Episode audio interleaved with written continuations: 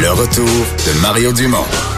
Pour nous rejoindre en studio. Studio à commercial cube.radio. Appelez ou textez. 187 Cube Radio. 1877 827 2346. Et on revient et on enchaîne avec ce dont on parlait avant la pause, euh, le guide alimentaire canadien qui a été euh, version finale. Il y a eu tellement de rumeurs, on a l'impression qu'on en savait déjà, mais la version officielle a été présentée ce matin. Marcel Groslo, président de l'Union des producteurs agricoles, est avec nous. Bonjour, Monsieur Groslo. Oui, bonjour, Monsieur Dumont. Euh, réaction générale, vous êtes heureux de ça ou disons que vous avez des doutes? Ben, en fait, c'est pas pour ben, pour moi, c'est pas la bombe que certains euh, estiment. Là, c'est, euh, je crois que le guide s'inscrit dans une tendance qui est là depuis un certain temps, là, de varier nos sources de protéines, de, de manger surtout moins de sucre, de faire attention au gras. Euh, on a des problèmes d'obésité dans la société. Alors, c'est un peu dans cette, pour moi, c'est dans cet alignement-là que le guide s'aligne. bon, c'est sûr que pour les producteurs laitiers, producteurs de viande, euh, avant ça, on était une catégorie, on était euh, euh, bien ciblé dans le guide. Maintenant, on demeure une source de protéines, mais à travers d'autres protéines. Alors, c'est une évolution, je crois, qui correspond à, ce que la société est devenue, ou l'offre variée aussi alimentaire. Alors, mais c'est pour moi, c'est pas la bombe là que certains euh, que certains estiment. Là. Ouais. Euh, plus j'ai réagi ce matin. Bon. Euh, plus ou moins. Là, j'ai eu du temps, j'ai analysé, j'ai regardé les photos. Il y a la fameuse assiette. Ouais. c'est juste un symbole, hein. C'est un symbole. On a, on a comme décrit là, dans, par une assiette ce qu'il faudrait manger. Et dans l'assiette, on s'entend que il y a un pot de yogourt qui doit en contenir à peu près deux cuillères à soupe, symboliquement.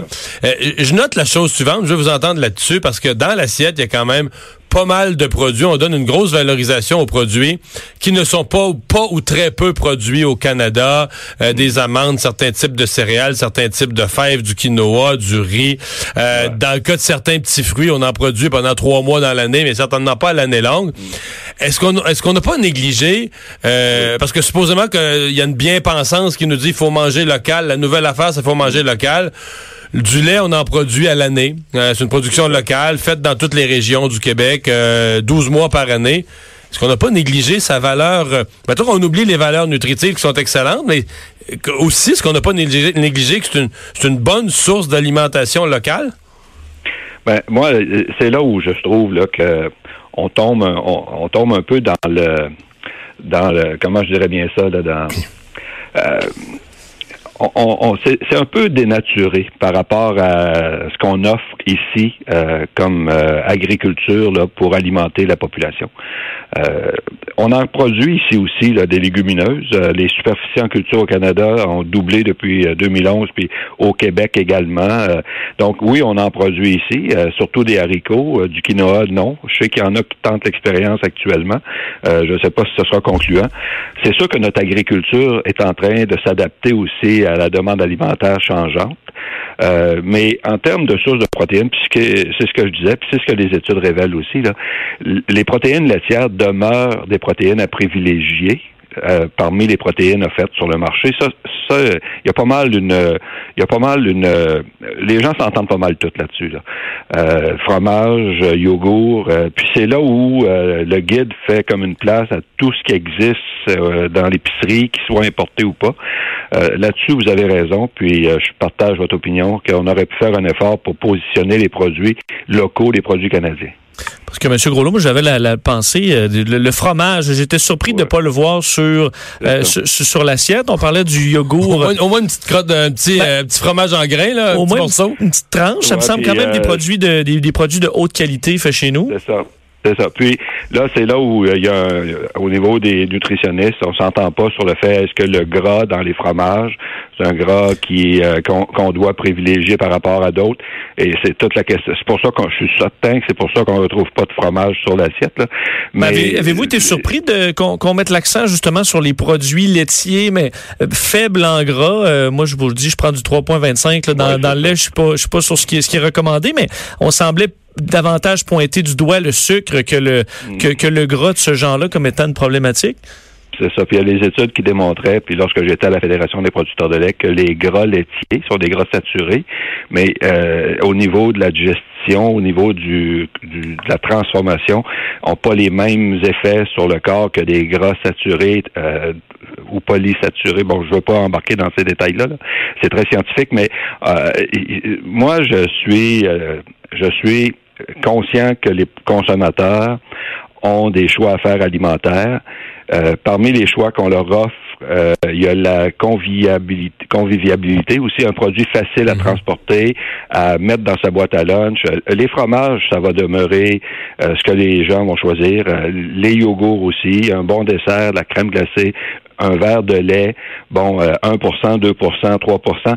on a fait beaucoup de promotions pour auprès des consommateurs pour diminuer leur consommation de matière grasse, mais curieusement, au niveau du beurre et du lait, euh, les gens consomment plus gras maintenant. Ils se vendent plus de beurre qu'ils se vendaient, euh, malgré la promotion qu'on a faite pour alléger notre alimentation. Le lait 1% est moins populaire qu'il a déjà été. Les gens euh, font des, des choix sur le goût aussi. Ils veulent des choses qui goûtent bon.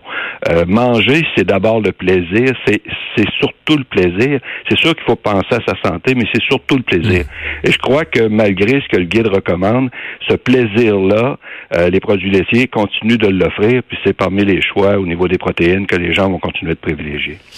Il y a eu quelques textes euh, là avant que le rapport final soit sorti, là, basé sur les euh, basé sur les rumeurs qui circulaient. Il y a eu quelques textes euh, de, de de, de chroniqueurs euh, très euh, très heureux là, qui célébraient le fait que enfin euh, on allait penser santé et que le lobby du lait, c'est le mot qu'on employait, le lobby du lait, le lobby des producteurs laitiers n'allait pas infléchir comme il l'avait fait autrefois, n'allait pas infléchir le guide alimentaire. À ça, moi j'ai vite réagi. Puis quand j'ai vu le guide ce matin, j'ai eu l'impression inverse. J'ai eu l'impression qu'il y a, euh, puis je l'entends tous les jours, plus en ville qu'à la campagne, il y a un assez fort lobby anti-lait euh, autour des mouvements évidemment de gens qui voudraient plus voir d'animaux nulle part, etc., euh, etc. il y a un lobby anti-lait. Et je, me suis demandé, puis regarde, vous savez, anti-producteurs de lait aussi, là, vous avez défendu les producteurs de lait, vous le savez, vous avez souvent les, mêmes gens sur le dos. Et, je me suis demandé, c'est une chose, les gens là, de ils disent toujours respecter la science, mais est-ce que les gens qui ont préparé le guide ont pas été soumis à ces influences-là, ou à cette espèce de courant de pensée euh, très urbain, très à la mode, euh, anti-lait? C'est pas l'impression qu'il y, a un lobbying inverse cette fois-ci euh, qui, a, qui, a influencé les choix? Oui, puis d'ailleurs, nous, on avait, à l'UPA, j'avais j'avais réagi à un moment donné à cette situation-là en en mettant en garde les gens qui, qui, qui faisaient l'étude en vue de la création de ce guide-là, euh, de ne pas tomber sous l'influence de d'autres groupes de pression qui, soi-disant, pour des raisons de santé, font la promotion de leur idéologie qui est d'abord l'élimination de l'élevage. Voilà. Euh, et, là, euh, c'est une autre forme de pression, je pense, qui et ils ont eu, ils ont un certain succès. on le voit, euh, on le voit dans la, au niveau de l'environnement, par exemple. C'est un autre débat, là, mais on entend que pour sauver la planète, il faut arrêter de consommer de la viande. Mais souvent, quand vous allez un peu plus loin, puis vous allez voir qui recommande ça, c'est d'abord des groupes qui sont contre l'élevage animal. Alors, il y a, y a euh, ces groupes de pression-là exercent, exercent euh, leur euh, leur rôle. Ils Avec des idéologies assez radicales, j'oserais dire dangereuses, parce qu'on a vu on a vu des boucheries, on a vu des producteurs de viande quasiment avoir peur pour leur sécurité physique. Là, on parle de gens qui sont pas, il y a peut-être des doux à travers, mais il y, a un gros radicalisme dans ce mouvement-là. Et, ils sont ils sont très présents sur autour de, la, sur la colline parlementaire, autour euh, des, des, élus euh, aussi. Euh, puis ils jouent un rôle. je pense que les gens qui ont mis en place le guide ont pas été ont pas été insensibles à la pression de ces groupes-là. J'en suis à peu près certain.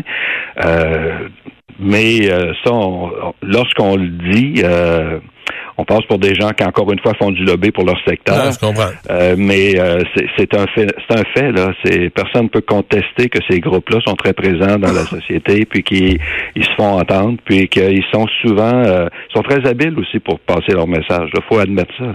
Ouais. Au niveau des par rapport à tout ça au niveau du gouvernement du Québec, parce que mon souvenir, c'est que durant la dernière campagne électorale, euh, les quatre partis puis les chefs des partis, là, euh, s'il y avait pu, ils auraient tous rentré dans votre euh, dans votre poche intérieure de veston. Ils voulaient tous être photographiés avec le président de l'UPA et le président des producteurs de lait et tout ça. C'est-tu plus tranquille une fois l'élection passée? oui, oui, je, je peux te dire que c'est un peu plus tranquille. C'est gros mais, euh, mais euh, je souris un peu. Mais euh, disons que la situation lors de la campagne électorale était très particulière. C'était les menaces de la d'une entente à l'ALENA ou non, non, je comprends ça. Mais c'est sûr qu'on avait une occasion, à la fois eux avaient une occasion de d'envoyer un message clair aux négociateurs canadiens et euh, avec avec en appuyant les producteurs euh, laitiers et les producteurs agricoles. Alors euh, la situation était particulière, mais je dirais, je, je vous dirais, Monsieur Dumont, que la la relation que l'UPA a avec le gouvernement du Québec, peu importe le parti qui est au pouvoir, c'est dans le but de faire évoluer, de faire avancer notre agriculture puis de développer nos régions. Là. Alors, on travaille avec M. Legault et M. Lamontagne maintenant, puis on espère que les résultats seront positifs pour l'économie du Québec et l'ensemble de nos régions. Marcel Groslo, merci de nous avoir parlé. Merci. Au revoir. Au revoir. On va s'arrêter pour la pause. Dans un instant, le buzz de Vincent.